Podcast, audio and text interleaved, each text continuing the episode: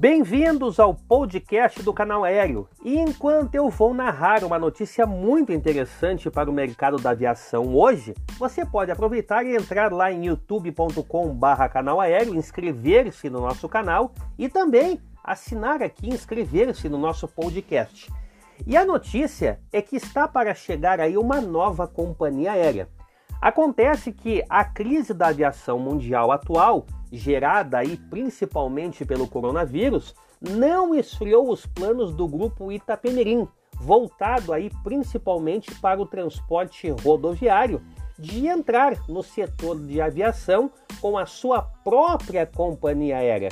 Em uma entrevista, o CEO do grupo Rodrigo Vilaça e o CEO da Itapemirim Linhas Aéreas, Tiago Sena, afirmaram que a expectativa é assinar o contrato de leasing dos primeiros aviões ainda neste mês de julho, para começarem a voar no primeiro trimestre do ano que vem. A ideia de criação de uma nova companhia aérea brasileira surgiu em fevereiro deste ano, durante uma viagem do governador de São Paulo, João Dória, aos Emirados Árabes Unidos. Na ocasião, o empresário Sidney Piva, presidente da Itapemirim, anunciou um aporte de 500 milhões de dólares de um dos fundos soberanos dos Emirados Árabes Unidos.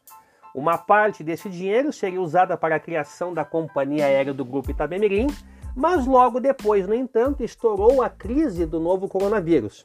O dinheiro ainda não veio, mas o CEO do grupo garante que, mesmo sem ele, a nova Itapemirim Linhas Aéreas irá decolar. Em uma rede social, Vilaça tem dado dicas de que o projeto está andando e recentemente divulgou até algumas maquetes de modelos de aviões que podem voar pela Itapemirim. A intenção do grupo é iniciar as operações no primeiro trimestre do ano que vem com 10 aviões. O modelo ainda não foi definido. Estão à disputa o Airbus A319, o Boeing 737-700 e o Embraer 190-195. Queremos um avião com capacidade entre 100 e 140 passageiros, afirmou Senna. A empresa cogitou voar com o turbohélice Q400, mas essa opção já foi descartada. Na prática, no entanto, os aviões da Itapemirim devem voar com menos assentos do que a capacidade máxima do modelo escolhido.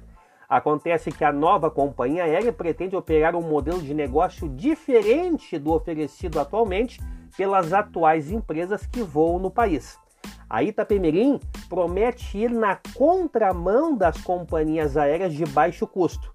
Ela pretende oferecer um serviço premium com serviço de bordo diferenciado e classe executiva nos voos domésticos.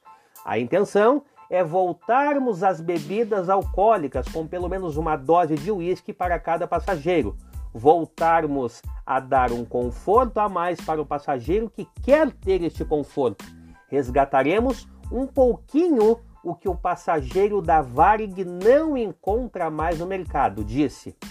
Isto é muito interessante porque assim, é, quem voou Varig, acredito aqui que alguns de vocês que estão escutando este podcast já voaram ou conhecem pessoas que voaram, sabe daquele slogan que Varig era um estilo de voar era algo completamente diferente dos voos que nós temos atualmente.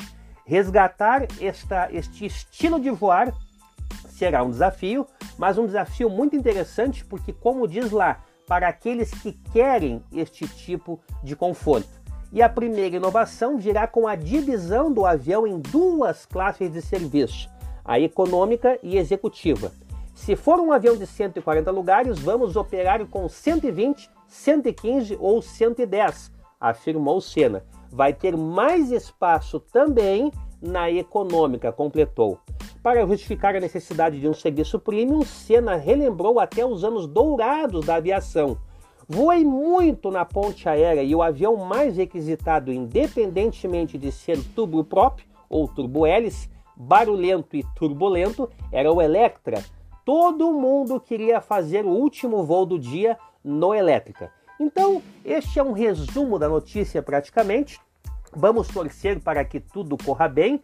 Isto abre também as portas para aquelas tripulações que estão atualmente estudando, estão se aprimorando e desenvolvendo as suas habilidades para ingressarem no mercado das companhias aéreas. Ficamos por aqui. e até o nosso próximo encontro.